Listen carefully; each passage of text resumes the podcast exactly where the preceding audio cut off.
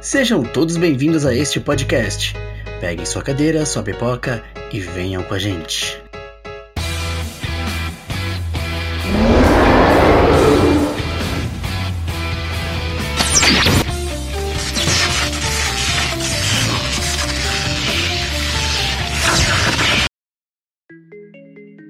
Quando se fala em desenvolvimento no trabalho, é necessário notar que, com o passar do tempo, os recursos tecnológicos foram aperfeiçoados, dessa forma, nos possibilitando ter um maior e melhor aproveitamento do tempo, cumprir as tarefas com êxito e eficácia e o principal, entregar um produto de qualidade que é tendo público-alvo a qual se pretenda atingir.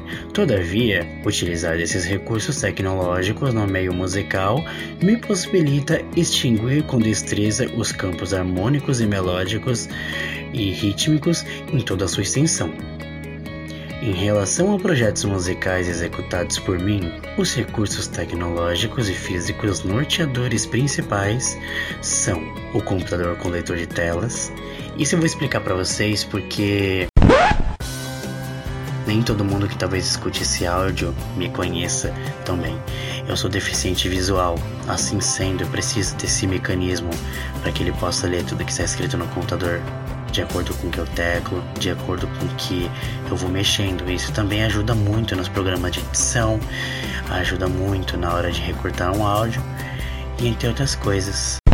Redes sociais tais como Facebook, YouTube, Instagram, WhatsApp. A vida de músico não é fácil. Por mais que nós toquemos em vários lugares, precisamos que o nosso trabalho ele seja reconhecido né, por muita gente e por isso as redes sociais elas são uma boa fonte, porque assim podemos alcançar pessoas que estão mais distantes e ao mesmo tempo é, salvar o nosso conteúdo, porque a arte ela precisa ser mais executada no país. E as redes sociais são um meio ideal para isso. Instrumentos musicais, baixo elétrico, violão, escaleta, tamborim, guitarra e flauta doce, fone de ouvido, caixa amplificadora. Tais recursos me auxiliam na prática e na desenvoltura a realizar quaisquer atividades. Lembrando que os mesmos recursos podem ser utilizados em momentos de lazer, sendo assim fazendo do trabalho momentos prazerosos e de satisfação a se fazer o que gosta.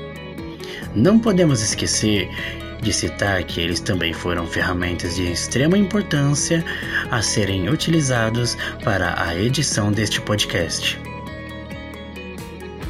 E chegamos ao fim. Espero que vocês tenham aproveitado, tenham gostado do nosso conteúdo.